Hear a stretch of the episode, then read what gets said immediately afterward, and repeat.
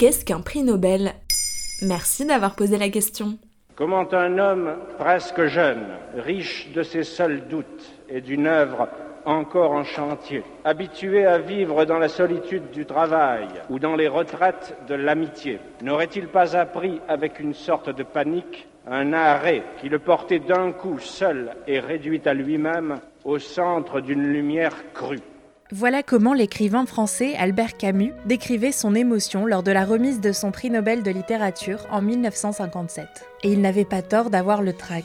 Depuis plus de 100 ans, au mois d'octobre, le monde entier scrute celles et ceux qui reçoivent les plus prestigieux des prix. Et donc, un prix Nobel, c'est quoi? C'est une distinction qui récompense une ou plusieurs personnes pour les bienfaits apportés à l'humanité. Il y en a cinq littérature, médecine, physique, chimie et paix. Les quatre premiers sont remis en Suède, celui de la paix en Norvège. On parle souvent du prix Nobel d'économie, même si le prix créé en 1968 par la Banque de Suède n'en est pas vraiment un. Les Nobel ne peuvent être remis à titre posthume, même s'il y a parfois des petites entorses. En 1948, un an après la mort de Gandhi, l'absence de Nobel de la paix avait été interprétée comme un hommage au lauréat manquant. Et le nom Nobel, il vient d'où? Du chimiste et d'homme d'affaires suédois Alfred Nobel, l'inventeur de la dynamite.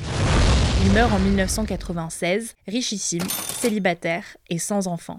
Mais son testament renferme une surprise. Sa fortune servira à créer cinq prix en sciences et en littérature, ses deux passions. Plusieurs mythes circulent encore autour du prix Nobel de la paix. Certains pensent que celui qu'on surnommait le marchand de mort aurait eu des remords pour l'invention de la dynamite et qu'il aurait voulu se racheter. L'écrivain autrichien Stefan Zweig écrit quant à lui qu'il aurait été influencé par son amie, la pacifiste suisse Bertha von Suttner. Qui choisit les lauréats? Dans son testament, Nobel avait chargé des institutions suédoises et norvégiennes, comme les académies des sciences et des lettres, de choisir les lauréats. La subjectivité de ces choix est parfois critiquée. Depuis 1901, les lauréats sont de façon écrasante des hommes nord-américains ou européens, même si on voit plus de diversité ces dernières années. La leader indigène guatémaltèque Rigoberta Menchutum avait par exemple reçu le Nobel de la paix en 1992, et l'écrivaine afro-américaine Toni Morrison celui de littérature en 1993. Le prix le plus polémique reste le Nobel de la paix. Parmi les lauréats, le leader palestinien Yasser Arafat ou Aung San Suu Kyi. La présidente actuelle de la Birmanie avait aidé à rétablir la démocratie dans son pays, mais elle est depuis critiquée pour sa complicité dans le génocide des Rohingyas. Qu'est-ce qu'on gagne à avoir un prix Nobel? Une médaille en or, un diplôme et environ 900 000 euros dont beaucoup de lauréats font donation. Et puis surtout, on gagne une place dans l'histoire.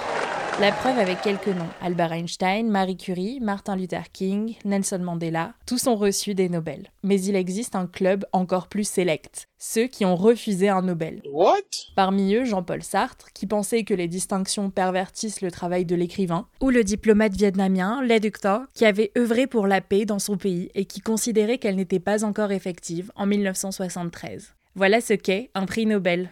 Maintenant, vous savez, un épisode écrit et réalisé par Antonella Francini. Ce podcast est disponible sur toutes les plateformes audio. Et si cet épisode vous a plu, n'hésitez pas à laisser des commentaires ou des étoiles sur vos applis de podcast préférés.